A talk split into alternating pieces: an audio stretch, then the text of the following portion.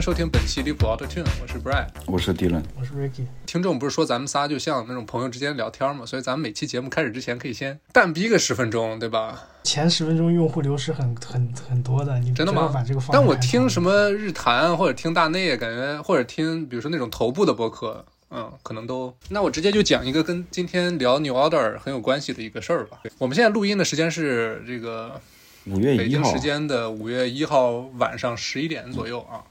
然后四月三十号，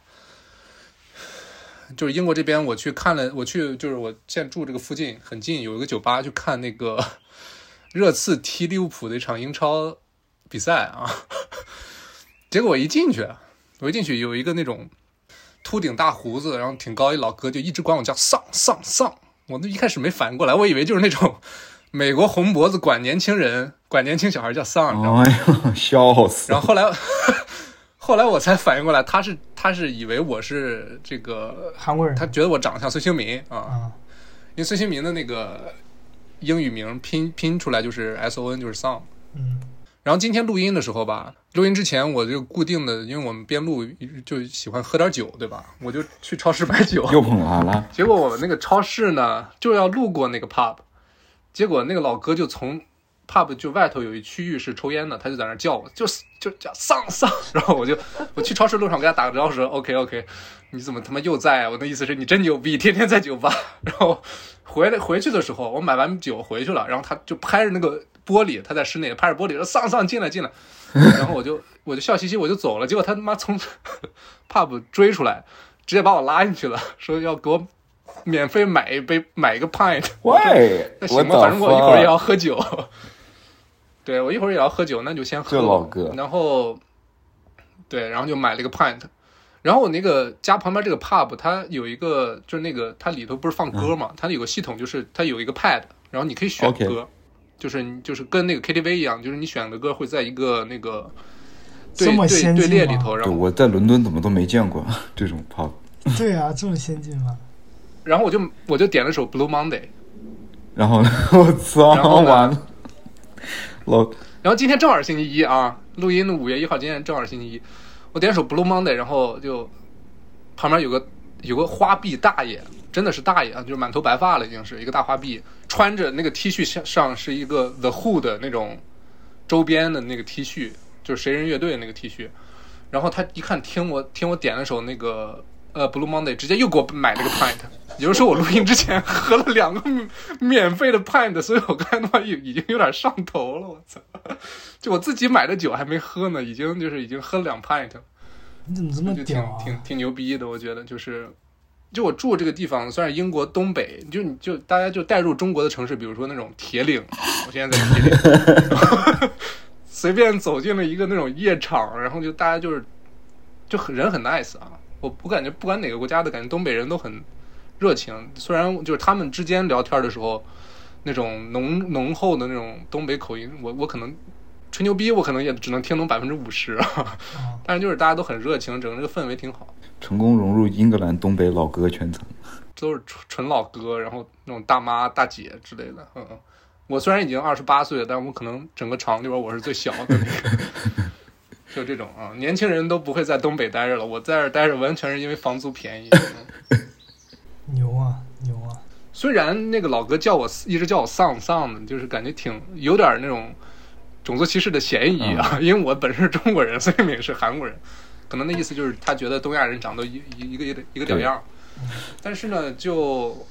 你不得不说，可能英国东北这块儿，尤其我住这附近，就可能百分之九十九都是白人，可能我是他们在这个这个 pub 里边第一个那种 regular 见的亚洲人，呃东亚的我操，那确实对他们来说应该是挺神奇的。不过这个事儿吧，我每次去看热刺的球都会有这样的事儿发生。都会被以为是韩国人是吧？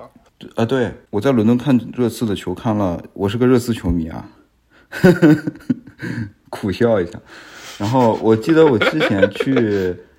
呃，去 Wembley，就是那个赛季我们球场在修，然后租了 Wembley 做主场，然后反正就去那边看嘛，因为那个地方就比较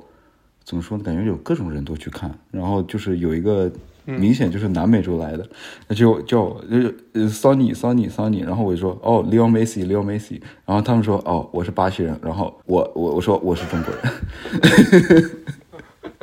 就是 就挺挺好笑的。对我刚才忘说了，就是我放了一首《Blue Monday》之后，整个场确实嗨了。啊但是整个场子大大部分都是就是三十五往上的人群，不得不说他们确实嗨了。而且比如说看到我点 Blue Monday，然后给我买了一个免费一杯啤酒，那个大叔估计也得五十岁往上了。当然八十年代已经很久远了，但是你不得不说，就是他这个音乐还是就跟国内的很多那种流行歌一样，刻在刻在咱们九零后的这代人的那种 DNA 里一样，就可能也刻在了他们不，我觉得 Blue Blue Monday 是全年龄段的，我感觉，就是因为我我我之前去的，可忘了是哪一次了，好像是有一个，嗯、反正就是某一个某一个 club 的一个 techno 的活动，然后就当时是也有应该是在 Fabric，然后然后有一个 DJ 也是放了一个 remix 版本的 Blue Monday，然后大家也都很嗨，所以我就感觉就是。Blue Monday 的这个 New Order 这张十二寸单曲，当时说是全世界最最畅销的十二十二寸，实至名归啊！就是不管是它在商业上的成果，还是它在人心里面，在不同场景、不同不同受众的心里面的那个，就感觉是已经形成了一种身体记记忆了。你一听到它前奏的那个那个 drum pattern 的话，你哦，你就感觉哦操来了。不过说到一个事儿啊，还有一个故事，就是我前天的时候就开车带着我爸妈去 Cambridge 去剑桥，因为要录 New Order 嘛，然后我车上就一直在放 New Order。然后特别巧的就是这一天，那个伦敦本来可以直接直接一条高速公路一直开到剑桥的，然后那那个路段封了，然后就就得从高速上下来去绕那种乡间小路，再从另一个 small town 去重新的上那条高路高速公路。然后我在那个地方堵车堵了三三十分钟，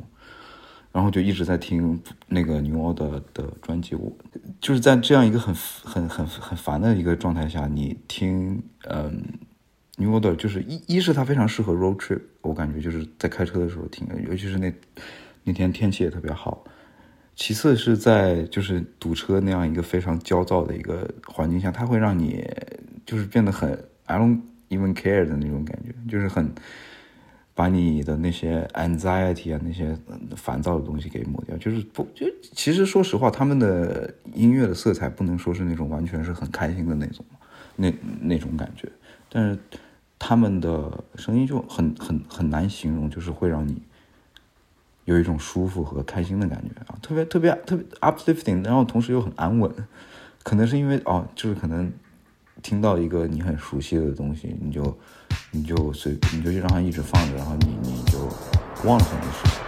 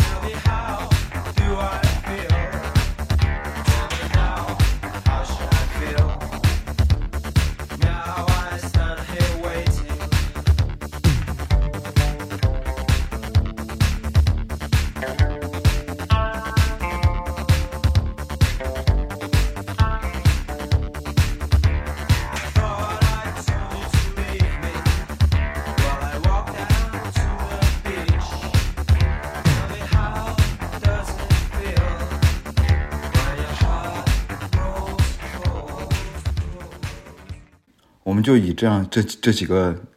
故事来切入我们今天要聊的这个乐队啊。上上一次其实也说过了，我们聊 Joy Division 的时候，我们会我们会一起连带着做后面一期是关于 New Order 这一支在 Ian Curtis 过早的离开这个世界之后，Joy Division 剩下的成员组建的一支新的乐队。就这种事儿，感觉纵观整个这个音乐史，可能都很少见啊。就是乐队有一个成员去世了，然后剩下那几个人吧，又发展出了一个新的乐队，但是这个新乐队又跟之前的乐队的这种色彩完全不一样。嗯，就感觉一个从从黑白过渡到了那种彩色，而而且是那种，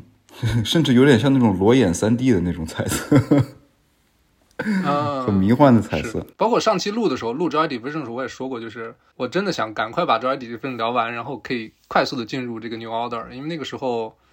确实是听 New Order 听得很开心啊，尤其是他们八十年代几张专辑，我就反反复来听，尤其是 Low Life 那张专辑。嗯，怎么说呢？就是我真的是迫不及待的想聊 New Order，然后这期节目真他妈约了得有好长时间了，感觉一直是我在群里问问问，但是 Dylan 和 Ricky 一个是工作缠身啊，另一个是这个最近家人过来伦敦来来这个探访 Dylan，所以就是我也理解啊，但是我就可能是我一个人太他妈无聊了，所以我想赶快聊，那就怎么开始聊呢？从 Movement 的这张专辑开始聊吗？你忘了我们上期留了一个索引吗？就是嗯嗯嗯，Ceremony。ceremony。我觉得怎么说呢？首先他们是有一个特别事先就约好了的，有有有一点重要的像一个誓言一样。如就是如果他们最开始 Joy Division 的四个人有任何一个人离开，他们就不会再以 Joy Division 的这个名名义去去继续了。所以在嗯他们都没有想到伊恩会以这样一个一个方式离开的时候，他们还是就是，因为我们上一次结尾的时候好像说说到，就是他们参加完伊恩的葬礼，嗯，就是没有任何的纠结的情况下，他们就直接互相说了又回到了 “See you on Monday”，就是我们周一哪哪哪继续见，我们还是继续排练，我们要做的这个事儿，我们就是还是要继续做下去。但是其实最开始这个乐队我，我感觉他们也是经历了一一段时间的低谷。首先就是一个非常亲密的朋友的离开，你是不管怎么样，你都要，不管是多大条多就是看得开的人，你都要花时间去花时间去消化。然后其实对于乐队来说，你失去了一个主唱，失去了一个词作者，也失去了一个对整个音乐审美去有一定把把控的一个成员。所以他们最开始，我我我能够想象到，他们他们好像最开始是大家都去试试主唱的这个位置，看一下谁到底谁谁谁能顶上去。最后 Sumner 胜出了，是吧？？Sumner 胜出好像是因为他主要是他能一边弹琴一边唱歌，其他人都不行，其他人都没有办法胜任，就是一边去演奏一边去唱歌。当然，我感觉 Sumner 他也是挺挺纠结的。之前也说了，他是个懒逼嘛，他他 因为他是一个特别 chill 的人，就是也不太追求很多东西，但是他突然被顶上去，然后后来就是在经经理人的那个建议下，他们决定去多找一个成员。然后这个时候就找到了鼓手 Morris 的女朋友，当时的女朋友 Gillian，让他来加入去担担任键盘手和吉他手。对，这样这样就形成了就是 New Order 最早的这个 lineup。或者最经典的那个阵容吧，对加了一个女性成员，对嗯，最经典的这个阵容。然后他们发的第一张单曲就是把之前这首歌，说实话是 Ian Curtis 写的，然后他也唱过，但是他们重新做的这个歌，就是我们上一期结尾放的这首《Ceremony》。我们可以现在听一下，呃，New Order 发行单曲的这个版本的《Ceremony》，跟之前的感觉有是是有多大的相似，有多大的差别。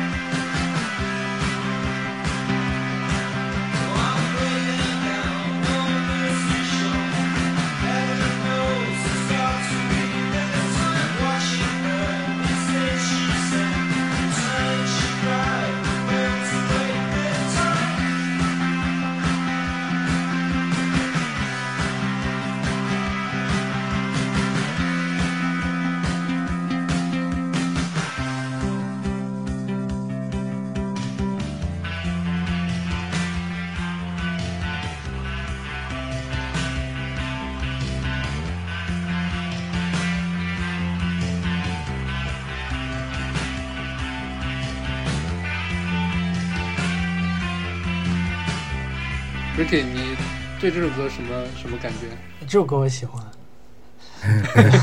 因为有很多吉他的编排是吧？对对，因为呃，Joy Division 在录完上一期之后，我听了那两张专辑，我都听了，我也很喜欢。就其中里面有些歌，呃，像 Transmission 啊，然后呃，Shadow Play 啊，呃，那个 Warsaw Digital 这些歌我都很喜欢。说实话，我最近还在听呢。就是上一期我我是那个作为听众的人来吃你们的安利，我觉得挺成功的。尤其是我前两天。就是前天看了呃那个 Control 那个电影，我觉得特别，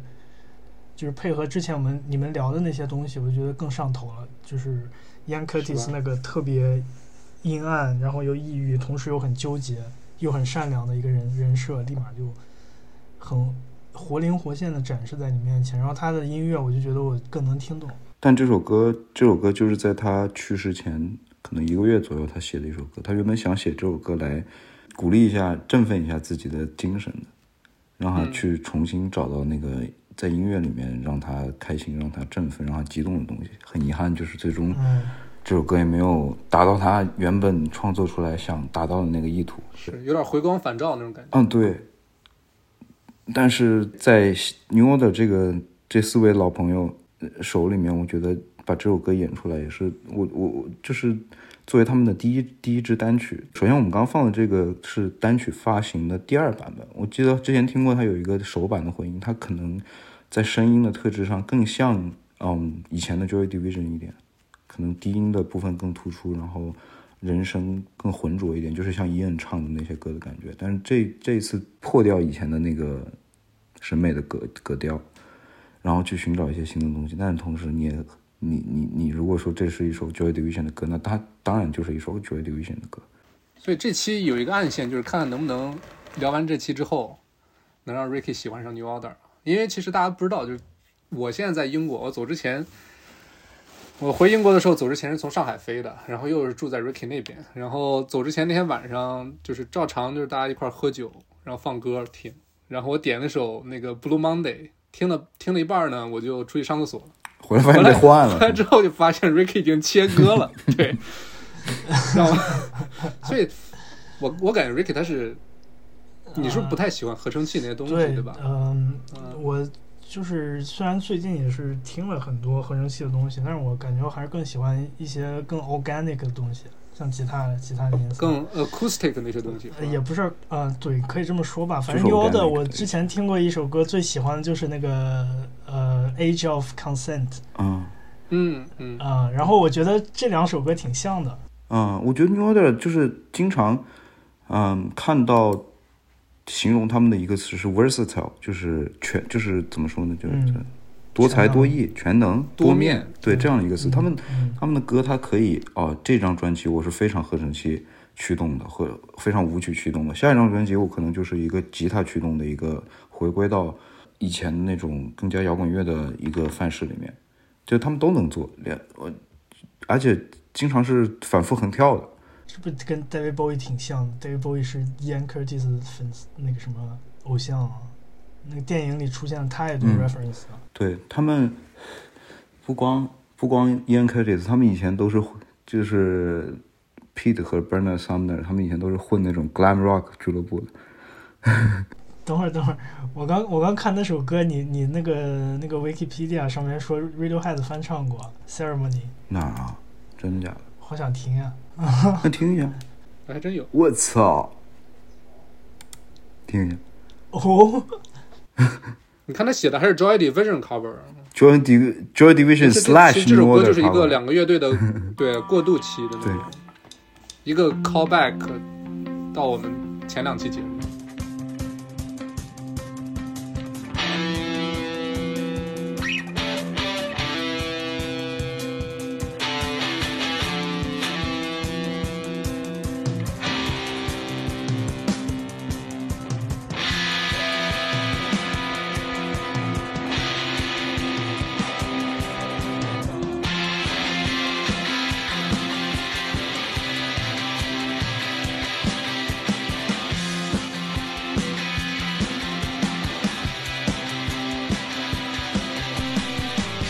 就这种音色，我觉得太好听了，我操！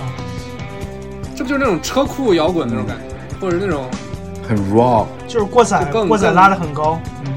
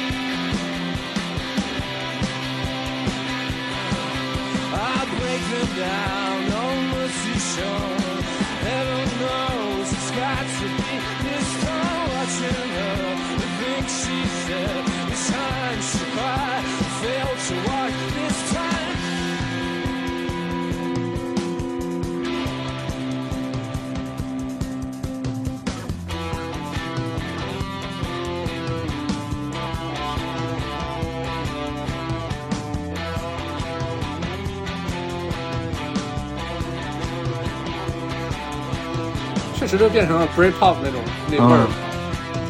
还挺好听的。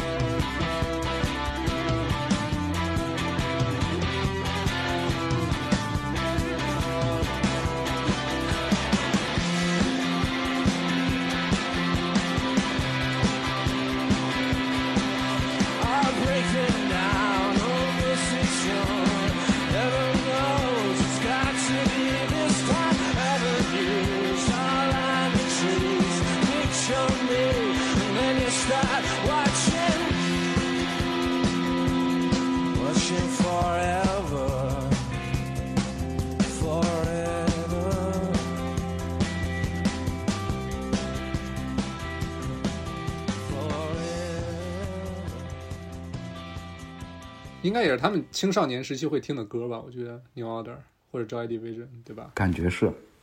我感觉那个 Tom York，嗯他的声音挺适合的。嗯，对，而且就很恰巧是昨天我在 B 站上看了一个 UP 主讲那个 Radiohead，其实讲就是他们为什么就是这个乐队能就不断的去尝试新的风格啊，或者那种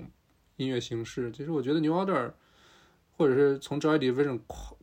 过渡到 New Order 那个阶段，也也确实证明了这些人他们确实可以在从这个 Post Punk 到 New Wave 那种感觉，嗯，他们也是跨度很还是很大的。好像听说他们在伊恩去世之后去了一趟纽约去做那个未完成的巡演，然后在美国的纽约的那些 club 听到了很多那种偏 disco 或者那种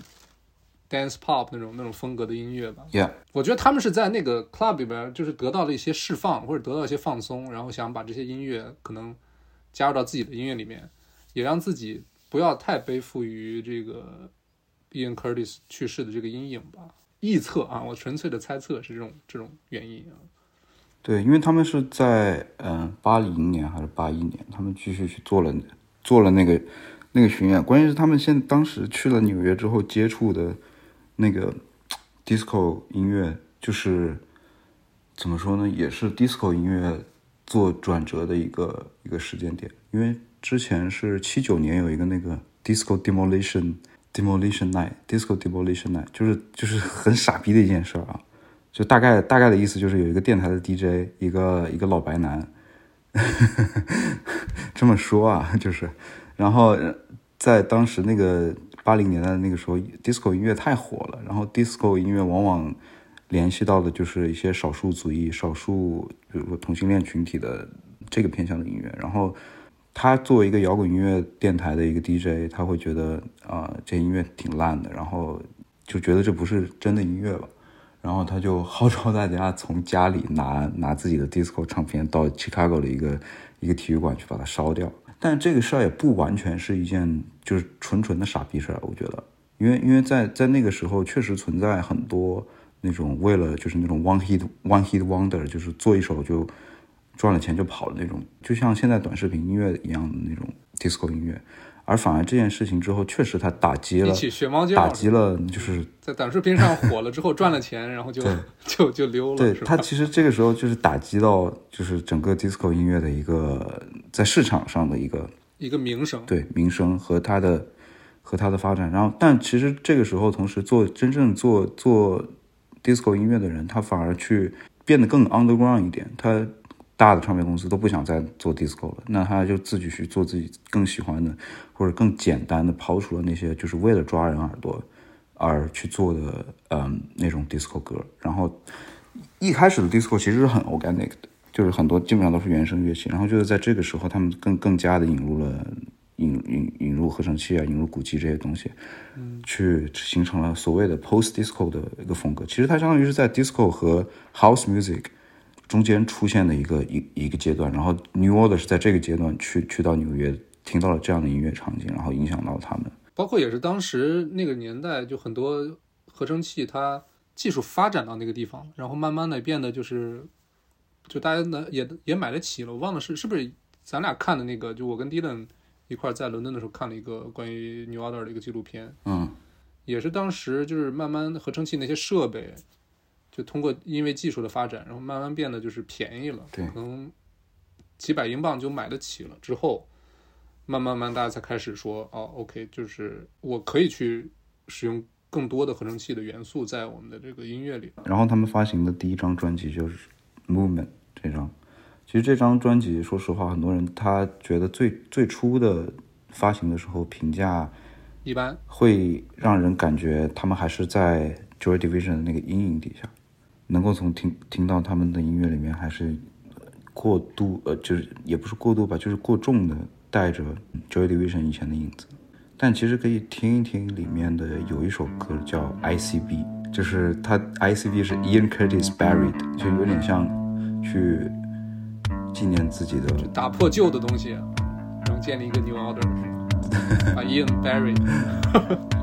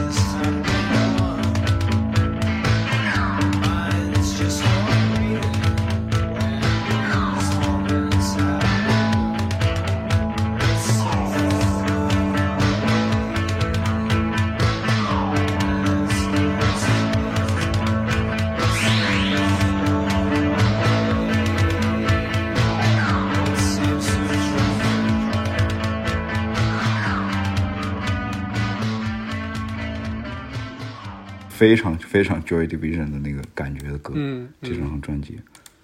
但是这首歌好稍微好一点，就是第一首《Dream Never Ends》，而且你感觉刚才那首歌就 ICB，它确实加了合成器，但是那个合成器就无非是添加了一个元素，嗯就感觉跟整个的这个它的融合还是没有那么到位。这首歌还挺好听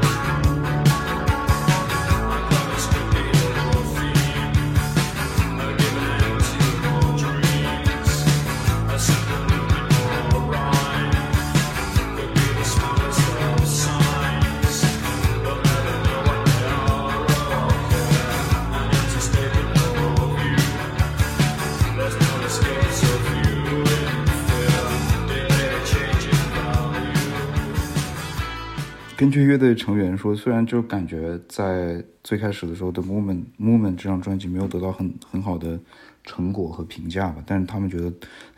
最可喜的一件事情就是在录这张专辑的时候，之前我们经常谈到的那个制作人 Martin Hannett 教他们怎么样做混音，然后从这张开始之后，所有的混音和所有的制作都是由他们自己来了。对，因为之前也提到 Peter 和 Bernard Sumner 这两个人其实一直不喜欢那个 Martin h a n n e t 给 Joy Division 做出来的那个混音的各种母带，其实他们是不喜欢的。然后呢，现在 OK，嗯，他们可能有更大的权利，他然后就直接开始从从这个以后就开始自己去制作东西了。然后这个情况下，然后再加上之前我们有聊到他们在那个纽约受到的 disco 各种舞曲音乐的影响，就是在专辑之后的首个单曲里面，就是第一张专辑之后的单曲《Temptation》里面就可以，就是明显的听到他们未来想要去发展的那个音乐的方方向。我觉得 Movement 更多的就是他们在还在消化 Ian Curtis 的离去和还在消化嗯 Gillian Gilbert 的加入吧，就因为毕竟是有个新的成员加入，我觉得还是在那种磨合期吧。包括对于合成器的使用，可能还是在摸索。对，所以还是在做一些自自己之前就熟悉的东西。包括对于录音室整个流程啊、设备的把控啊，还是在积累经验的那个过程。嗯，所以 Movement 这张专辑就是牛二的整个的作品序列里来说，并不是最出彩的那一个。对，更像一个踏出第一步的那么一个 milestone 那种感。但 Temptation 就开始了。嗯，这应该是他们作为牛二的第一首金曲。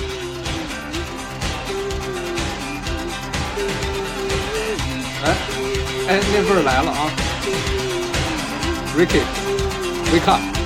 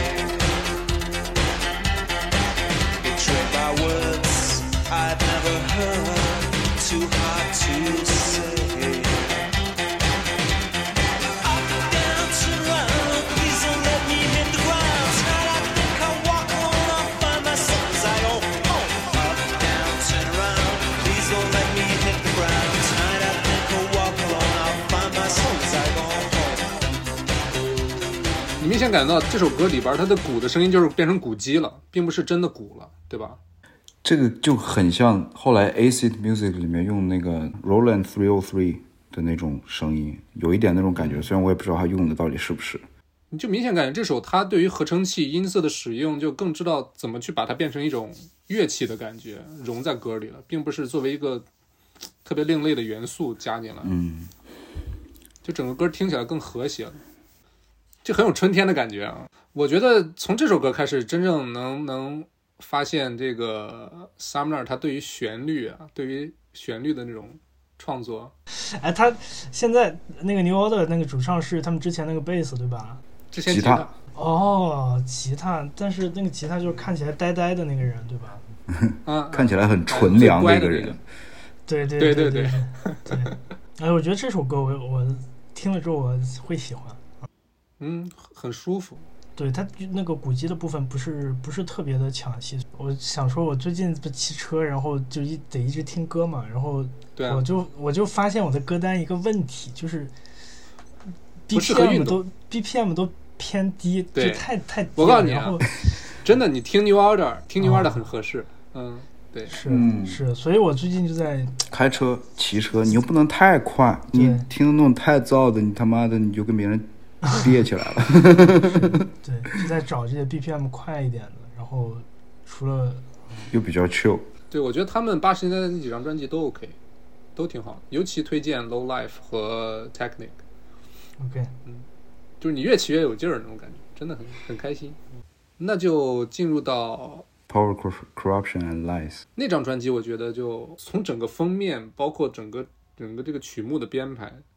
我觉得 New Order 已经已经立起来了，就他们已经找到了自己的声音了，自己的风格了，完全脱离掉了，就是已经到了后 Ian Curtis 时期了。我觉得他们已经就是这四个人，新的四个人，三男一女，已经完全找到自己的定位了。这张 CD 我记得我在欧洲的时候我还买了一张，那当时就没真的啊怎么听过。对我有一张它的封，面太漂亮了。对对，封面太好看了。对他们虽然炒掉了自己的制作人，但是封面还是一直是 Peter Saville 做的，然后就是审美一直在线，非常在线。他其实是做了一个好像是是一个什么法国的一个艺术家的一个复制品，然后就是给他做的更有一种莫名其妙的 digital 的感觉。他们有没有 MV 啊？有我一直好奇他们，一直有。对，没怎么看过他们的 MV 啊，说实话。我一会儿有个 MV 推荐，在 Low Life，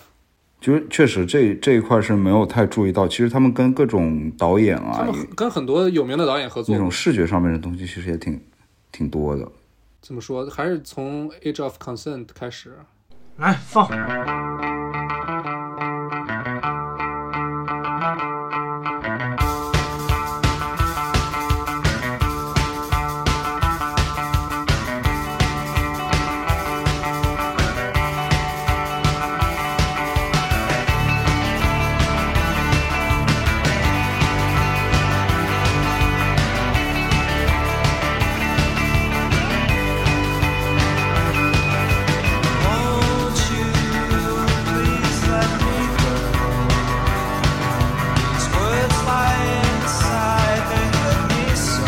这是贝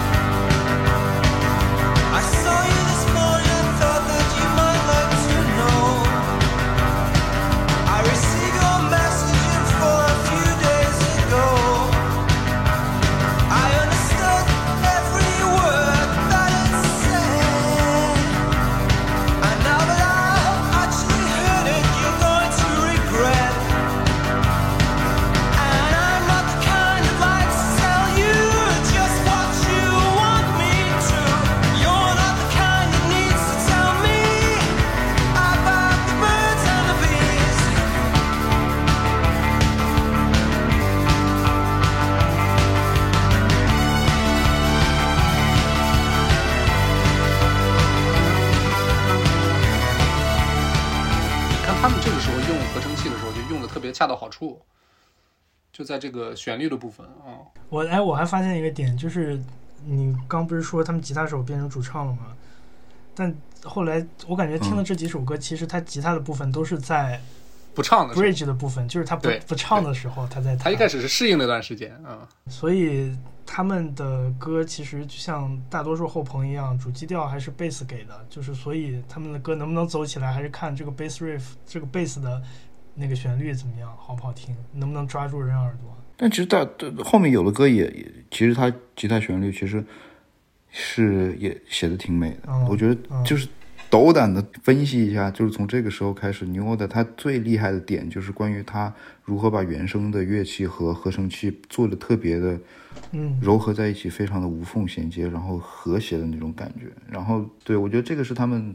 很强，很就是能够做到他 versatile 的一个点，就是他想做什么，他可以自己来，他拿捏的非常的自如。然后同时你可以感觉到 Bernard 他唱歌的那个方式从，从这个时候开始很不一样了，就有就感觉他把嗓子吊上去了。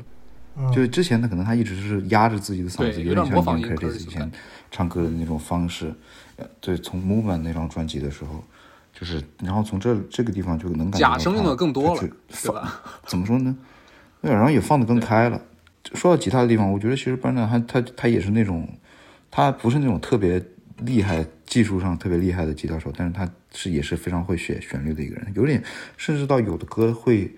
能让我就是感到就像 Johnny Marr 写吉他旋律旋律一样的那种美感，就但他不是像 Johnny Marr 写出来那种特别就是华丽而且温柔的那种感觉，但是它还是相对来说比较简单。包括像 Bernie Sumner 和 Johnny Marr 他们，他们两个关系非常好，就是可以住在一起的那种。然后包括一会儿可能会放放两首，就是他们自己做的一个 side 叫 project 的 Electronic 呃这个乐队对吧？他们后期对很八八年很好听开始做。的一个乐队，嗯，因为那个时候也是 The Smith 刚解散，然后 Sumner 跟那个 Johnny Marr 有关系特别好，他们俩就一拍即合做了一个叫 Electronic 这个乐队，然后甚至他们还跟这个 Depeche Mode 一块儿就是巡演过，那也是一个就是一个 super band 的那种感觉。嗯，这张专辑里面还有一首歌叫《五八六》，经典，嗯，经典。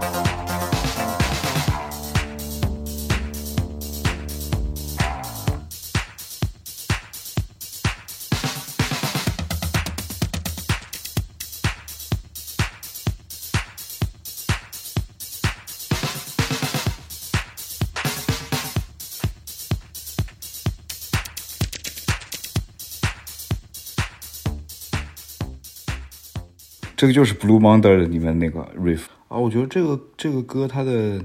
点真的很很很有意思。一一方面，你可以在这首歌里面听到他们的大热名曲 Blue Monday 一模一样的那个那个节奏型，啊，riff，就是旋律就是一样的。然后同时这个歌也是，首先就是他们的厂牌和这支乐队一块在呃曼城开了一家夜店，叫 RCN 的。然后这个也是在英国，嗯，瑞舞文化和各种音乐文化里面非常旗帜性的一个呃场地。然后在场地开业的时候，他们就做了一个 New Order，他们做了一个三十分钟、三十多分钟的一个完整的一个器乐的一个 set。然后这个歌五八六就是从这个 set 里面，嗯，浓缩出来，然后录录成了一个录音室版本的作品。然后刚刚说 Blue Monday，其实说实话，Blue Monday 这首歌它能火真的是挺神的一个事儿，因为这首歌好像是当时看纪录片里面说他们就是想有一个在演出完返场的时候，安扩的时候可以不怎么费力的演，随便演演的就是一首歌，然后他们就是也毫不忌讳的说，就是这个歌用了其他音乐人作品里面的鼓机还有旋律线，然后包括这个旋律，就是在这首从五八六这首歌里面拿出来重新再用了一遍，然后包括好像我记得好像有甚至提到他们借鉴了一些莫里康蒂的那个，因为因为这个人其实是那个 Bernard 他他的音乐启蒙，啊他特别喜欢他的作，然后他他从里面也拿了一些旋律，然后就是各种地方缝合出来的一首歌，结果却是成成了他们最有名的一首。就完全就是图省事儿的一个歌，没想到变成了最本来本来做做的时候就是图省事儿的一首歌，对啊，就是这这种事儿你也就是说不好。那我觉得 Power Corruption and Lies 差不多了吧？下面你最你最喜欢的 low 对 Life 我最喜欢 Low Life。就我我得承认啊，就我第一次听到 New Order 这个这个乐队是 Dylan 来离谱 Auto Tune 的第一期节目，他的三张专辑里边有一张这个 Technique 是嗯 New Order 的。啊，对，我确实我当时是第一次听到这个乐队，包括这个专辑，因为我之前也说过我对八十年代的东西不是太感兴趣。然后我也得承认，就是当时我们录那期节目的时候，是 Dylan 正好来杜伦找我玩儿。等等他走了之后呢，因为他来的那几天我们就是到处玩嘛，所以没时间听。他走了之后，我就是偷偷的去把那个 Technique 这张专辑找出来听了一下，结果没听进去。当时当时是二一年的十一月份吧，差不多。我当时真接受不了啊。但是后来慢慢的，那个这个专辑就完全的舞曲化了，基本上。对，然后呢，我是因为要做这个 Joy Division，包括 New Order，我就顺着听下来了。然后每次看到 Technique 这张专辑，我都会想到 Dylan 这是他的这个 Top Three 之一吧，我就会拿来听。但是从今年开始，我是真的听进去了。然后我听完 Technique，我就顺着往前听一张专辑，就是 Low Life。然后我没想到，就是这张专辑会更好更更妙。包括这个 New Life，我也有一个小故事，就是因为这张专辑它就是封面就是那个鼓手 Stephen Morris，对吧？就不知道为什么这个 Low Life 在英文里大概的意思就是社会渣子，是吧？你说他是个 Low Life，、就是他是个他是个他是个垃圾，他是个垃圾，然后把这个鼓手一张大头照给放上来。我一开始就不太理解，感觉是这个乐队成员搞他嘛。但是后来我有一次，就前段时间去苏格兰，去爱丁堡，正好路过一家唱片店，我进去逛。因为唱片的话，就是它都有个正反面嘛。我翻过来才发现，这张专辑的反面是 Morris 他女朋友这个 Gillian Gilbert，就是也是说正面 Low Life 这张专辑正面是 Morris，反面是他女朋友，所以就感觉可能更 make sense 了一点。就是我觉得这就是实体专辑的就那种意义，就是你现在看这种电子专辑，你在 Spotify 或者在网易云上看，就只能看到正面，它不会给你展示反面，哦，对吧？是。包括之前不是咱们二一年过圣诞节的时候，我拿来一张那个 Led Zeppelin 第四，就是嗯。那个、你打开之后，你发现我操里头这整个黑胶里头。就是就别有洞天啊，大有玄机，就是各种还有那画，就是对，还还有歌词本呢，那个 booklet 就每个黑胶都有的。嗯，他妈不是不是不是他妈送我的吗？怎么现在还在伦敦啊？我操！怪我是送你的吗？不是送我的吗我们？他妈抽哦，奖，是送你的呀，送你的自己走的时候没拿呀。送你的是那个 fuck，那个 AirPods，对 AirPod，对，怪我怪我这次自己没拿呀今年回国忘拿了。嗯所以我就觉得，即便是在这么一个就是所有东西都数字化的年代，我觉得就唱片啊，包括 CD 啊，它的存在还是有意义的。就你会发现更多，就是、嗯就除了那个表象，就水面之下的那些东西啊。然后这是关于这个 Low Life 这张专辑的一个小故事。你要是真让我放哪首歌的话，我确实都挺喜欢，那就从第一首歌开始吧。Love Vigilant，对，Love Vigilant。呃，Love Vigilantes，对，其实这首歌我差点在那个咱们上期节目就是讨论爱情的歌单里放了一下，但是呢，我我我把这个歌选到我的那个 playlist 的之前呢，我查了一下它的意思，我发现跟我理解的完全不一样，大家听完再说。我感觉他是讲了一个那个是关于战争的那个，就是一个越战士兵的这么一种幻想的故事，其实是。对，有一点反就战的每次。点进这张专辑第一首歌，你就你就得听下去了，你就就退不出去了。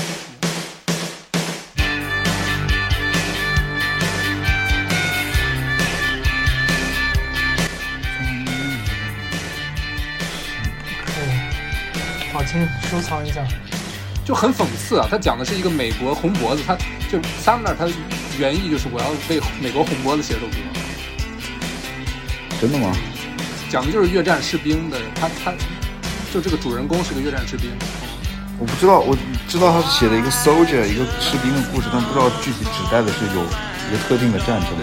我当时选这首想选到那个爱情歌单就是是因为就是他那个歌词嘛，就是说我想看到我的 family，我的老婆孩子在门口等我，就那种感觉。结果发现完全不是这意思。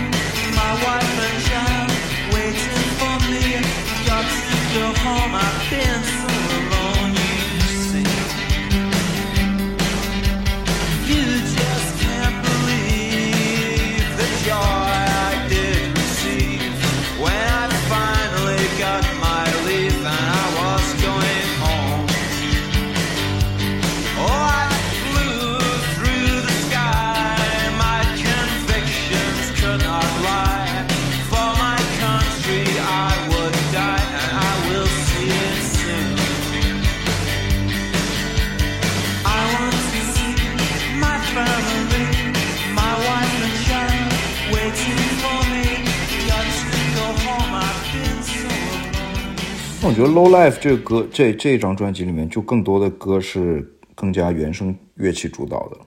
对，所以感觉他们在反复横跳，你知道吗？就是随时自己想玩什么就按照自己的想法去做。然后，而且还有一点啊，就是他们之前说到 Joy Division，他们是在当地的那个 Factory Records，当然他们做了进阶到 New Order 这个阶段的时候，他们依然他们可以想去签，我觉得他们如果想去签那些大厂牌，就随随随随随便便就就可以拿到一个更好的队，但他们依然就是留在了 Factory Records。我觉得可能最大的原因就是 Tony Wilson 会给他们完完全全的一个创作的自由。对，然后包括还有他们就是自己私人关系，一起开夜店啊，一起开就是一一起赔个底底儿掉，一起赔钱的这种感觉。就都都哥们儿，对吧？都哥们儿那种感觉。嗯都哥们儿，因为那个夜店其实出资人大部分是那个 New Order，是是是乐队出资做的那个夜店，对，然后包括就是在这个乐，就是这个夜店并不赚钱啊。然后，然后后来那个贝斯手 Peter Hook，他可能主要是管这这这块的事儿，然后自己后来出了一本书叫《How Not to Run the Club》，就是不应该怎样经营一个俱乐部。对，Peter Hook 确实挺逗的然后我估计到当当那个时候，我估计乐队这几个人已经比那个 Factory 那个厂牌的老老板 Tony 挣的都多了，是不是？就是他们的他们自己的身价已经比他们老板还高了。嗯，对他们可以拿到很 generous 的一个一一个分成，而且有完全的呃创作自由。所以在一九九三年那个那个有一个纪录片，有一个短的纪录片，那个其实挺推荐大家去看的。然后他就是那个 narr narrator，就是说旁白的那个，应该是一个英国女演员，她声音特别好听。然后她就说，这是一个非常被 spoiled 的一个乐队，就是被被宠坏了的一个乐队，就完全自己想干嘛就干嘛的一个一个状态。我觉得就是命运就是这么的，其实挺公平的。他们突然就是在职业生涯最高峰失去了主唱，但是身边其他的那些角色又是都挺靠谱的。嗯，然后老天爷又让他们在恰当的时间出现在了纽约，吸收了那部分就是 disco 的东西，包括合成器的东西，所以就又让他们继续能往下走下去，一直到现在。我觉得就是这故事就很美，对吧？这故事就很美。嗯，然后下面咱们就听一首这个专辑第二首歌，叫《Perfect Case》。对，perfect。对我刚刚把那个这个歌的 MV 的链接发到了群里，咱们可以看 MV。说实话，我是真的不知道他们很多歌都是有 MV 的，我只看过那个 True Face 那个歌的 MV，那那个 MV 太屌了呃，其实他们有一个自己的那个，YouTube 啊 homepage，然后上面也会有很多 MV 的东西。这看着像当年原版的，对，这是原版。然后这个 MV 你就能感觉到，就这个乐队，他每个人都要操作很多乐器，然后大家就看到一个乐队每个人就是需要操作不同乐器，可能很多人第一次看是在《月下》第二季重塑看，重塑的时候，重塑雕像的权利的时候，嗯，但是你会发现，可能从八十年代开始，这种风格的音乐，包括这些音乐人就已经开始这种对这个东西整起来了之后，这个 Gillian 还是很美的，我觉得 Gillian 看起来就是一个非常 nice，很英国，他长得真很英国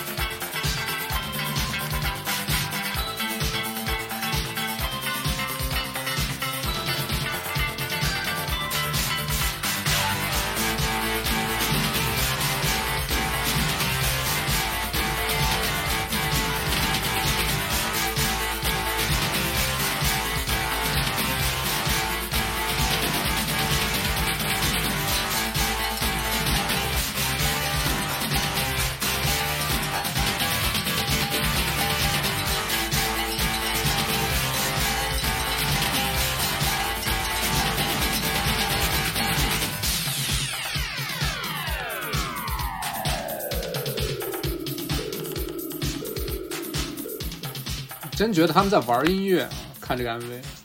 对，这个 MV 是比专辑的那个版本要更长，是一个完整版，是大概九分多钟的一个版本。嗯，专辑好像只有四五分钟。然后这个 MV 的导演其实稍微介绍一下，这个导演叫 Jonathan Demme，就是虽然拍这个 MV 的时候不是特别有名哈，但是后来他去好莱坞拍了《沉默的羔羊》，在九十年代然后又拍了《费城故事》，就是汤姆汉克斯和丹泽尔华盛顿演那个关于同性恋艾滋病的那个，就这俩片子都拿了奥斯卡哈，还是很很有。你真感感感觉 Brandon s a p p e r 他自己对自己的 vocal 的那个处理，就感觉越来越就是自说信，越来越说的比较好玩的一点，就是他有了一种那种 pop star 的那种娇柔造作的那个 那个感觉，但是是 in a good way，嗯就是他不会让人讨厌的那个感觉，就感觉像，嗯，比起他可能最早 movement 那个很，就是有点想去往 Ian 那个方向很很平的那种唱法，到后面就是 更加的 passion 的，更多感情的起伏，。但是不油腻，对吧？对，但不不不会让人讨厌，或者说他跟他的那个整个的音乐风格是非常的吻合的，就是同时他有有有他自己的那种，我就感觉他就是有一种，包括他这个人和他唱歌的方式，就是有一种青涩的感觉，就一直就是 可能一到到很后面都一直是那种感觉。嗯，或者说有不是没有那种遥不可及的感觉，有种亲和力，是吧？嗯，他他其实我觉得他们一整从从始至终都是有那个很亲和的那种感觉，他们不想做那种 rock star 的那种，就包括后来很多人就是说他他不是那种可以唱几万人 stadium 的那种乐队，它是更加的可能小体育场那样的那样的一个乐队。但你说到这儿了，咱们九月份，我跟 Dylan 九月二十九号要去这个伦敦的 O2 看他们的现场，那是一个大的 stadium，、那个感觉。对，那个够大。对就是为什么我这么想聊 New Order，就可能是如果说我二零二二年这个最大的就是音乐方面的发现是 Ricky 给我推荐的那个 The Parcels，那二零二三年我最大的发现到目前为止就是 New Order 啊。我觉得做离谱 Auto Tune 确实就是给我带来很多就是音乐上很很新的那种体验，就这是让我最兴奋所以我就对一直是在群里催他们聊。哎，其实你就是有没有感觉我，我我印象中就是 New Order 写歌词的人应该还是 Bernard 对，Sumner，是对吧？主要是他，我觉得他就是你可以明显的感觉出来，他写的歌词是那种，就是哦，就很难讲，因为歌词这个东西小学生就是，对，很很就是跟，因为你前面有 Joy Division Ian 歌词的那个对比嘛，就它很有文学性，很有隐喻，很相对来说比较晦涩。但 Bernard 就是那种很就是那种写写写一些很落到实处，然后感觉有有一点偏私人化，就在写自己可能一些心里的小心思，或者尤其是经常会跟情感问题相关的那种感觉。所以就是又印证了，就是说这个人他就是一直有一种那种青涩的感觉。是 就是一直哪怕到后面，他他就是包括，嗯，写到 Technique 那那个我最喜欢的那首歌，一会儿会放那个 Round and Round 的那个歌，但其实他又又有的时候也也挺金句频出的，比如说像刚刚那个 Temptation 那个，我刚刚说我特别喜欢的是。他那个副歌里面就是，等一下，Up down turn around, please don't let me hit the ground. Tonight I think I will walk alone. I find my soul as I go home. 就是就也也挺有他自己那个味道的。就一开始我会感觉，因为有前面那个燕这个对比嘛，就会感觉他好像写的歌词就是有点空，就那种感觉。但后来慢慢的明白，就是有时候就是很简单的话语，就是能够传传达一个他那个 vibe，你知道吗？是。他的词儿确实是有自己的特点，比如比如说，你看燕肯定就写不出来 “We believe in the land of love” 这种 这种有点傻气的歌词，你知道吗？但其实嗯这个 New Order 呃 Low Life 里面有一个歌叫有一个纯器乐的歌叫 Elijah，有一点之前说那个 David Bowie 柏林三部曲里面写的那个华沙的那个，就是突然放着一个很跟其他的歌都不太搭得上的一个纯器乐的作品，就是往往就会让你很惊喜的一个感觉。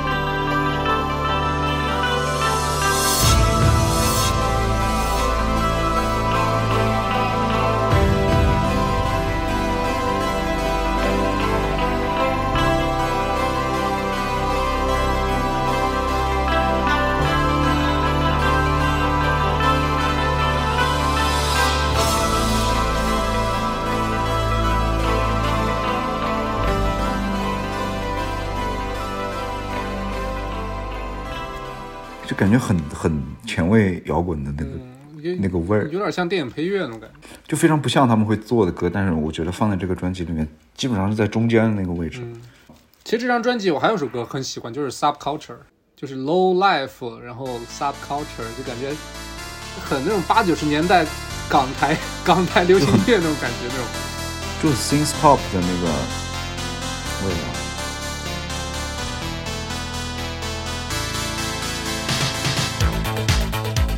就有一种那个那个时候的那种那种酷酷小，就是那种酷小孩活力感，对吧？Come on，Let's dance，Ricky。这种就受不了了，就所有的配乐没有一个他妈人弹的，这他妈的真是。就是这些声音都不是都不是乐器，正常就是发出来的。就没有一个是。这歌应该放到贾樟柯贾樟柯电影里。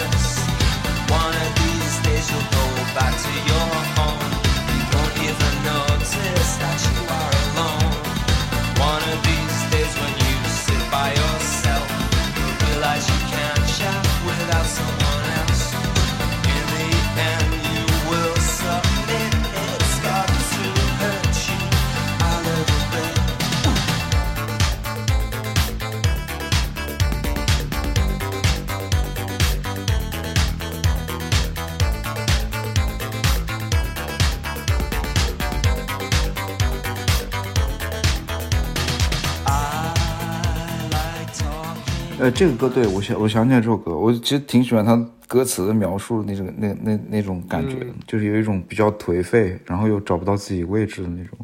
就其实也呼应了有点像他们年轻的时候那个感觉，就是这首歌这个歌名就叫亚文化，一个小团体里面厮混着，对啊，就是那种亚文化青年，在一种那种大的现代社会，这种找不到就是这种无所适从的感觉，对吧？对啊，对啊，对啊，对啊，对，就是那个感觉，很 detached。用小红书现在，哎，那个叫什么？疏疏离感，疏离感，疏离感。哦，对你有一种特别的疏离感。嗯，其实他写的歌词很有画面感的、能够让你联想出一个故事的那种感觉。I always try and always miss, no future。这歌写这词儿写的太狠，你都没发现你其实是一个人，不能细想啊，不能细想。你要细想的话，我就会想说，我他妈一个人现在在英国一个鸟不拉屎地方，我到底在干嘛？你就会开始怀疑自己的人生，你知道吗？就是我到底能够从中得到什么？我总是在尝试，但是我总是得不到结果。是，然后在这样的时间里面，有一天你回到你家里，你发现察觉到你原来就是你一个人，对啊，太他妈太狠了，太狠了，悲伤了。不能细想。就是它整个器乐的旋律又是挺向上的，我感觉。对，就它就是这种反差感，就跟那个第一首歌那个 Love Vigilantes，呃，不是不是、嗯那个 Vigilant 一样的啊。它往往是一种特别欢快的方式去讲一个特别悲伤的故事啊。就他们的底色是悲凉的，是 这是谁说的？李诞说的是吧？底色悲凉是马东说的吧？你也看十三幺啊，迪伦，我看我看那就进入到了 Technic。没有啊，中啊间还有一个 Brotherhood，这这这专辑不知道为啥我被我给忽略掉了。啊，我觉得还蛮好听的。嗯，你可以感觉到 Brenda Sumner 他那个有一点小小的暗暗的那个骚劲儿，就甚至有会让人联想到后面什么那个啊，我、操，说啥说啥呢？就是山羊皮的那个主唱，嗯 Bradison，嗯，对 b r a n d s o n 那种很有张力的那个感觉，对，直接跳到 Paradise。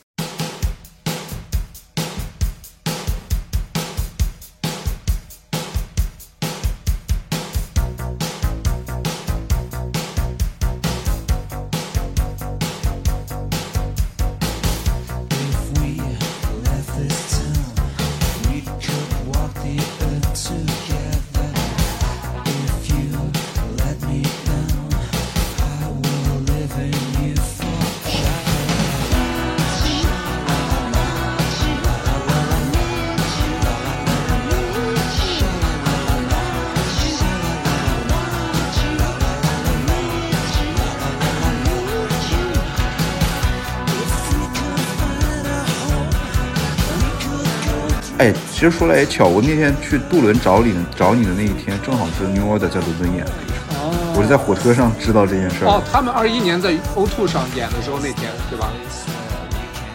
好像是对，正好是当天。然后我之前就订了车票，我就找找 Brad 去杜伦。你知道你还犹豫了一下，到底是割了我在伦敦看演出，还是来杜伦？我已我我知道的时候已经在火车上了。没事儿，这不是时隔两年的，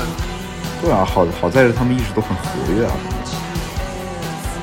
这张专辑我真的只知道那首《Bizarre Love Triangle》，这也是名曲。Brenna 在这首歌里面呢他副歌里面那个唱那个感觉，就很会会让你联想到很多后面那个嗯其他英国乐队，比方像像 Muse，或者就那个 Stereophonics 的那个歌。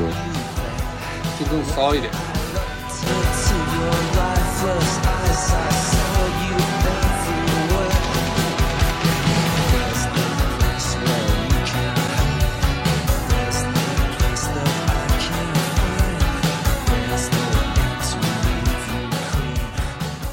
Bizarre Love Triangle，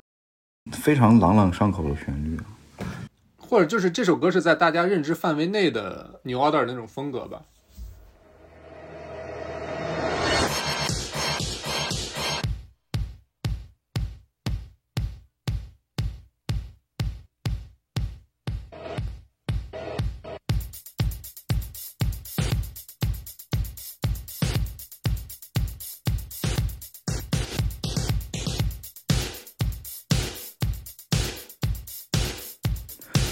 就挺挺挺好的一件事情。之前他们在做那样的东西，然后当当他们的那个伙伴或者说主导这个审美的人离开了以后，他们能能够就是找到另一个嗯适合自己，然后同时又是他们想做的一一种美学。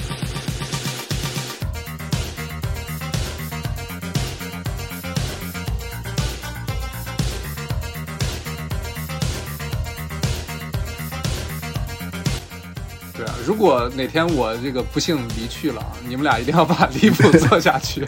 换个名字，是不是？可以换成那种换个名字叫什么着调，着调，离谱，着调靠。谱。啊，靠谱，对。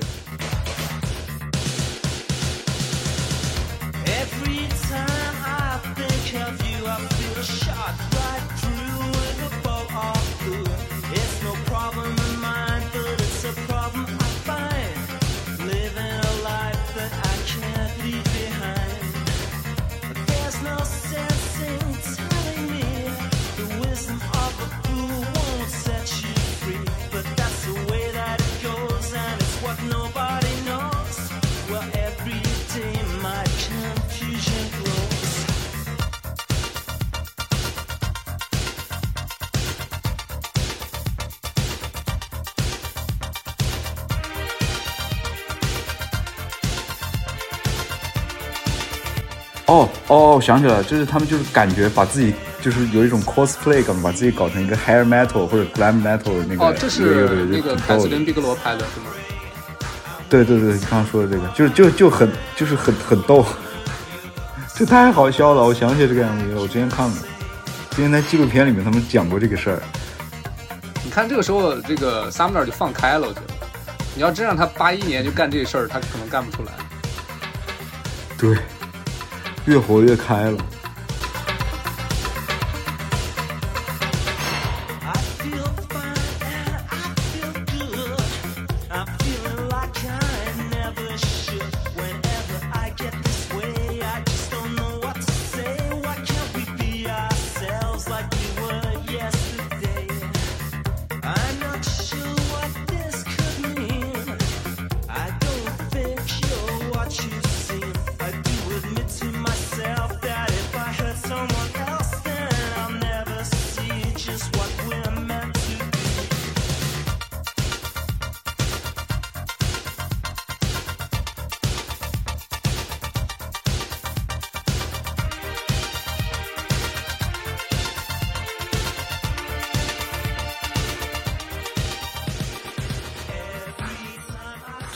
就是刚之前我说的 Technique 那张专辑，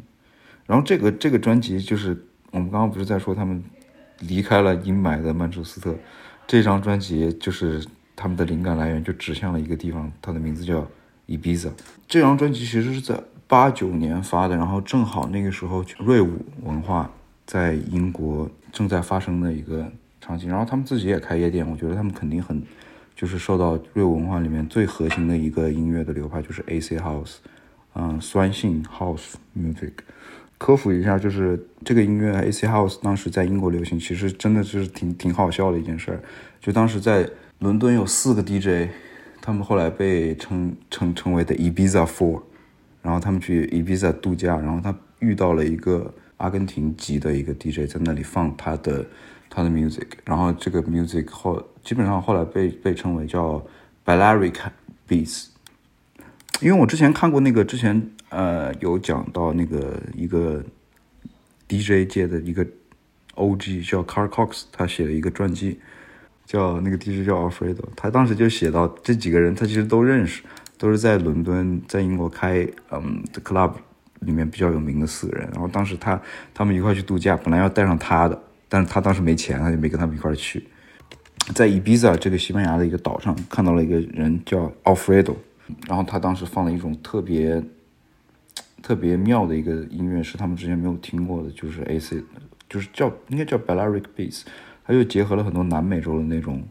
比较不一样的节拍吧，然后同时又带上了 House Music 和一些更加迷幻的元素，然后他们呃就把这个音乐带到了伦敦的一个 club，然后就慢慢在整个英国去蔓延开了。确实，药物就是在那个时间是一个文化，尤其是 MDMA，啊、就是摇头丸。当时的报纸会去拍下来，就是当时在 party 里面散落在地上那个纸，然后说就是这些东西就是他们用完药物之后留下来的那个包装，就是去污名化这个东西吧。就也不是污名化，本来它确实当时也不合不合法，但是它在整个舆论导向上去走到了这个全就是反面。好，那那我们就还是讲回到 Technique 这张专辑，我觉得就是从第一首歌开始，你就能够感受到它这个时候的 New Order，它至少在这张专辑里面，它就是像像 Apple Music 里面写这张专辑里面，它它不是一个会带着跳舞元素的摇滚乐乐队，而是一个有摇滚元素的一个 dance group，就已经非常的走到了那一步。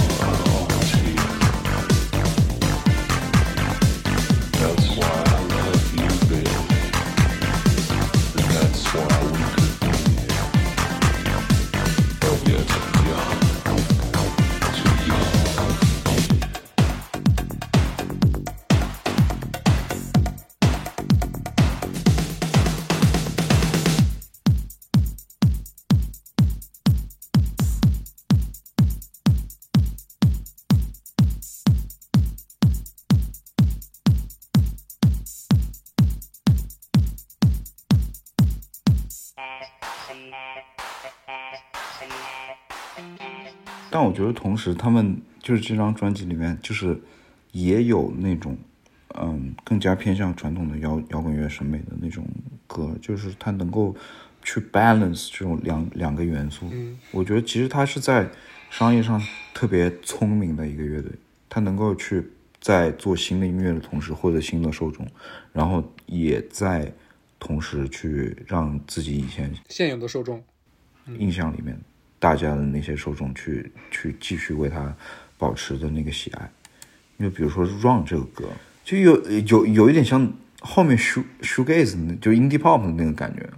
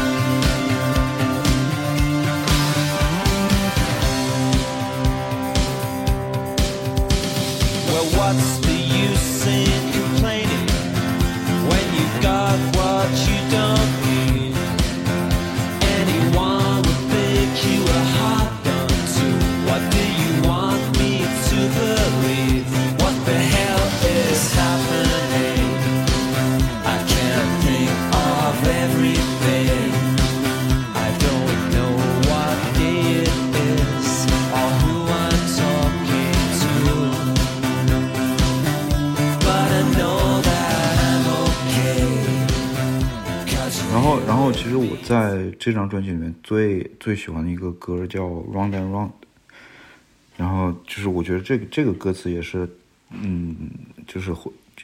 里面的一些 lyrics 会让你记忆特别深，然后你可以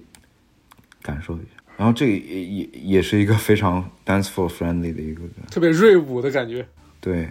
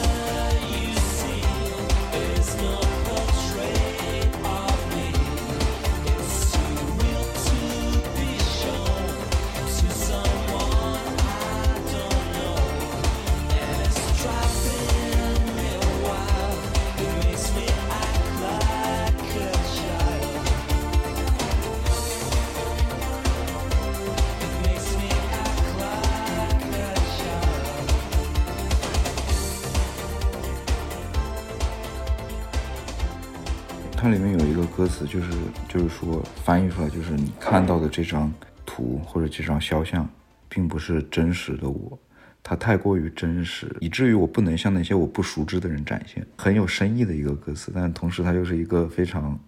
非常 bouncy，就非常有跳跃、有那种 groove 的一首歌。是基本上这首歌，就像刚刚刚刚 Brad 说 Low Life 那个感呃那张专辑，我觉得里面真的是每首歌都特别好听，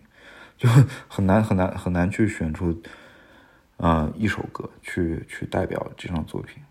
呃，然后同时，其实刚刚刚刚我们有提到，在做这张专辑的基本上是同期的时候，呃，Bernard Sumner 跟 The Smiths 的吉他手 Johnny Marr，就是也是我们都很喜欢的一个吉他大师，然后他们自己做，他们两个人做了一个更加偏向于跳舞音乐的一个一个组合，叫 Electronic。就我记得好像之之前看看采访的时候，好像是 Bernard Sumner，就他他他他对自己的这个 project 特别有激情，然后好像就是他直接就让那个 Johnny Marr 搬到他跟他女朋友的公寓里面，就直接在他家住着，然后就每天的就是去去去做这些歌，然后我觉得就是与很多那种已经是很很 established 的那些 rock star 做的玩票的作品不同，就是他们的歌其实是做的非常的耐听的。我想问，那他们俩，他俩在一起谁谁谁是吉他手？Johnny Marr，Johnny Marr，Johnny Marr，Johnny Marr，Johnny Marr。那那肯定还是 Johnny Marr 呀，他是这个天才，天才吉他手。对，其实 Sumner Sumner，Sumner 肯，他他自己当时他说他是很想做更多合成器上面的尝试，但是可能 New Order 其他的成员也不太想，就是。去再往那个深入去走，就可能就是他们现 Bernard 想做的这个音乐的方向不是其他人想做的，然后同时他又不喜欢一个人去做歌，然后就叫了他自己的朋友 Johnny Marr，然后 Johnny Marr 可能那个时候。刚刚是说好像 Smith 刚刚解散，对，刚解散，闲着没事干，对吧？空虚的阶段，对。然后就是两个人就看上看对眼了，然后就开始做了这个 project。哦，你选的是这首歌，我我选的是 Get the Message 那首歌，但是两两两首歌风格差不多。这这歌可能更适合 Ricky 啊，有 The Smith 那味儿吗？有。我觉得就是就是两两个人都想做一点那种比较轻松、比较流行化的这对。个 things pop 这方面的歌，但是就是这两个人的就是做摇滚乐的那个那个审美和那个感觉还是在的。哎，说实话，我感觉就是做 New Order，其实我们感觉是我们做的最 easy listening 的，就是最容易比较悦耳的一个一个一个乐队。是吗？可能只是对你来说，我我我估计对 Ricky 这种人来说就没有那么远。就就是我我不是对我来说，就是对对于就是比较，就是我觉得 things pop 嘛，我就你记不记得那个你看那个五条人他们做那个五条人 B 站的那个视频，就是任科听那个也是另一个英国的一个 things pop 乐队叫 Culture Club，他做那个 Maca 呃 Cama Camelia，他他听那个歌就在那巨嗨，然后当时那个任科就说。谁他妈听摇滚乐啊？我们长大都听舞曲长大的。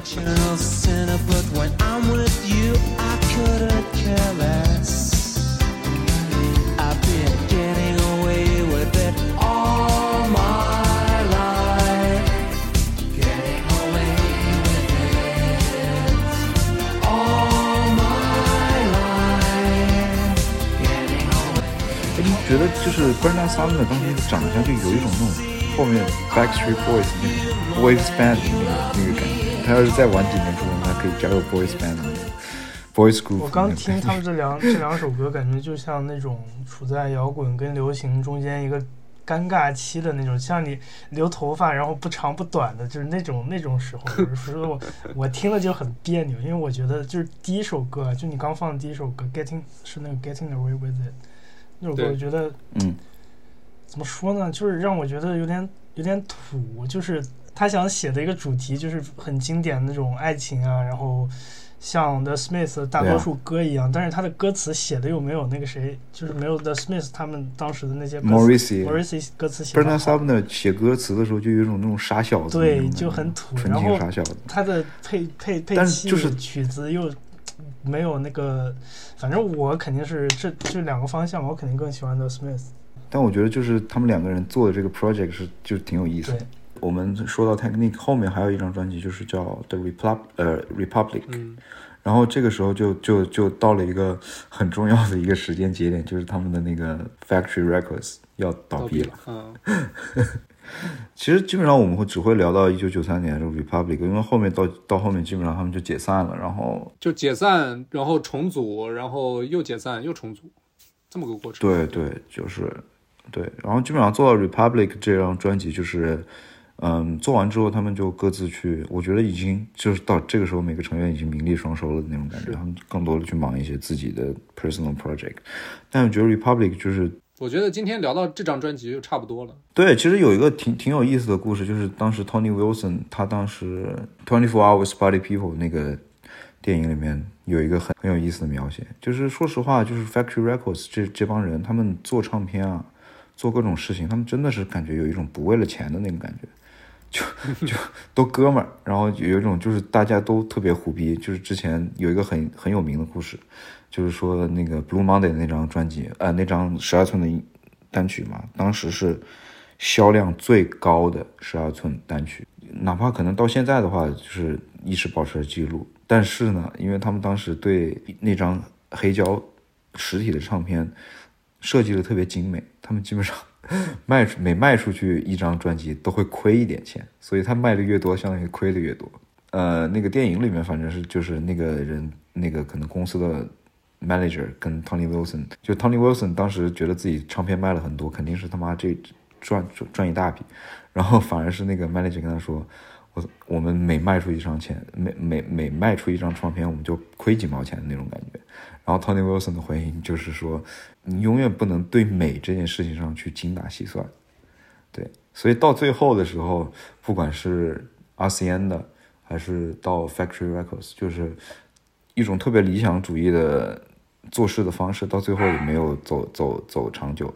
所以在 Tony Wilson 和 Rob g r a t t o n 就是他们的 manager，就是他们也是这个唱片公司的合伙人嘛。当时就是有一个大一点的 label company 想去收购他的时候，其实所有这些乐队跟他们签约的那个版权，其实都还在乐队身上，不在这个 record label 里面。我觉得可能就是给了他们自己喜欢的 artist 最大最大的 benefit，最大的自由。所以哪怕就是这个母带的版权都不在自己唱片公司手里，所以他根本就没有办法去把这个公司给给一个很好的价格卖掉。就是作为一个作为一个这个 label 来说的话，这个商业运作有有有点拉了，就是一团糟了，我觉得，对，就莫名其妙，嗯，以一种那种特别没心没肺、一个很原始的状态在做事情的人，到最后结局是这个样子。但是，虽然说是这样，但是 Factory Records 这个这个厂牌，就是它之所以能够成为一个传奇，它能够包括像 Joy Division、New Orders、Happy Mondays 这些乐队做出那么好的作品，呃，可能就是因为他们有这样一个精神在。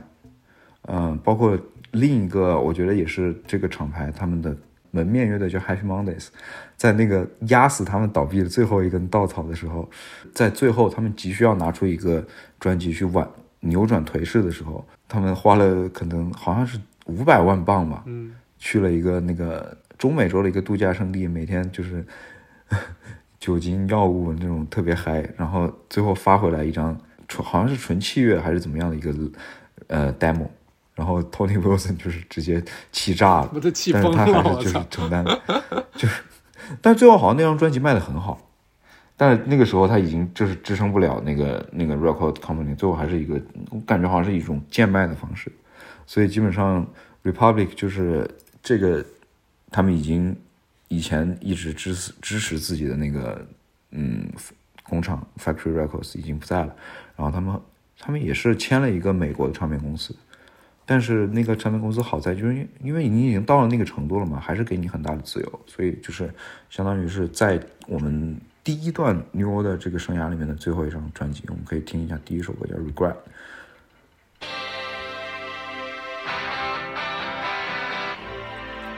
我感觉是这个这个时候又又有点回去了，回回回到更加那个吉他主导的一个创作的方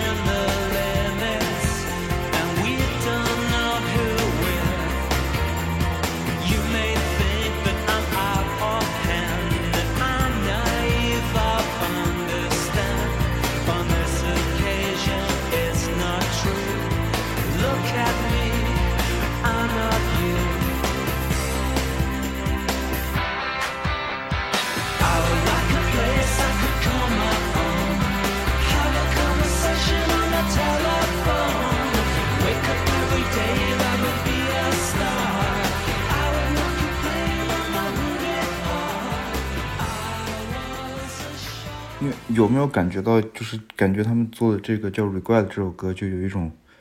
释然之后去，就是给给就做一个结尾的那种感觉。嗯 Somehow，就是他说，嗯、可能我忘记了所有我认识人的名字和地址，但是我不并不为这件事情感到遗憾。最后还有一首歌，我觉得就是我刚刚一直说他们的 MV 特别牛逼的一一个叫《True Face》。嗯，就是他的整个 MV 特别荒诞，但是又很有意思。然后一开始就是两个人互相扇巴掌，然后那个扇巴掌的节奏跟那个 snare 的那个正好吻合上，就特别特别胡逼，但是特别妙，就很超现实的一个那种感觉。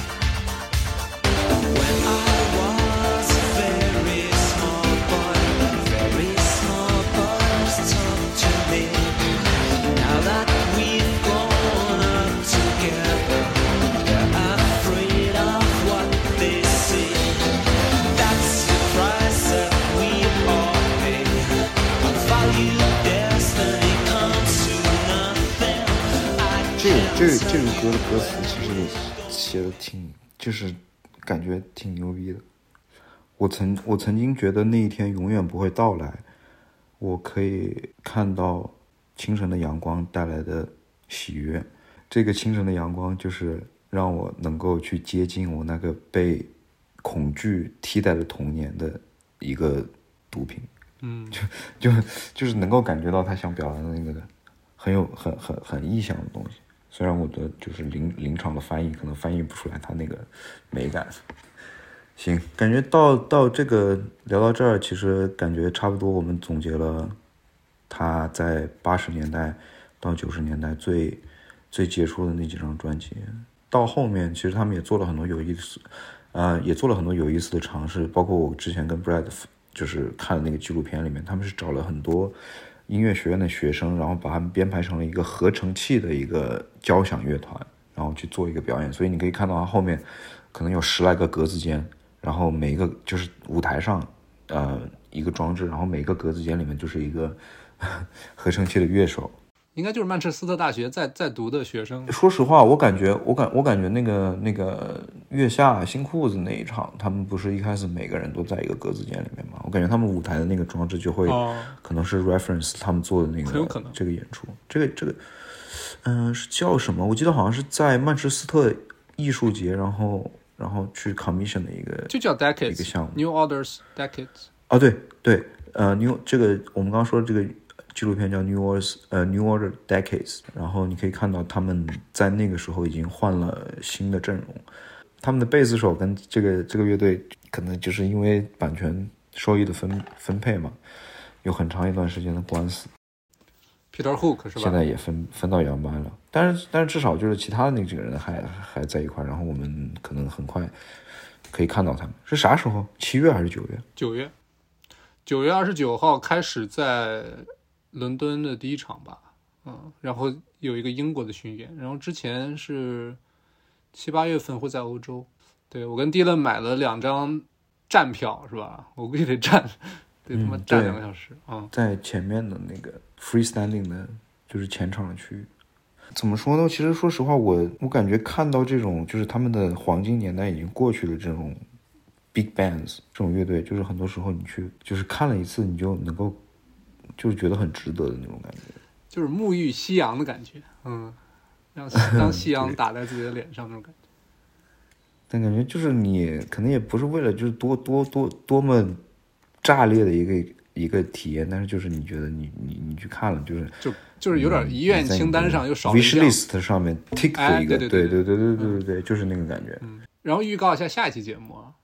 就当当我要去沐浴夕阳之前，我先要去沐浴一下朝阳。对，五月七号我要先去听一下这个 Ricky 强烈推荐的 Black Country New Road。啊、也是在我们节目反复反复这个登场的一个一个英国的一个特别年轻的乐队啊。终于要聊了，行啊，那你下一期下一期就你 carry 了，我又买了一批他们的周边，你比我还卖还还爱买周边三个三个他们的帆布包，一张黑一张黑胶，两张 CD，行，可以可以。两两件 T 恤。这么看来，其实英国的这个怎么说呢？乐队文化确实是挺挺兴盛的。It's always there. 对，对，那我们就期待下一期一个新鲜的乐队给我带来的感受吧。感谢大家收听《Live Out of Tune》，那我是 Dylan，我是 Brad。我是 Ricky，拜拜。那我们下期再见。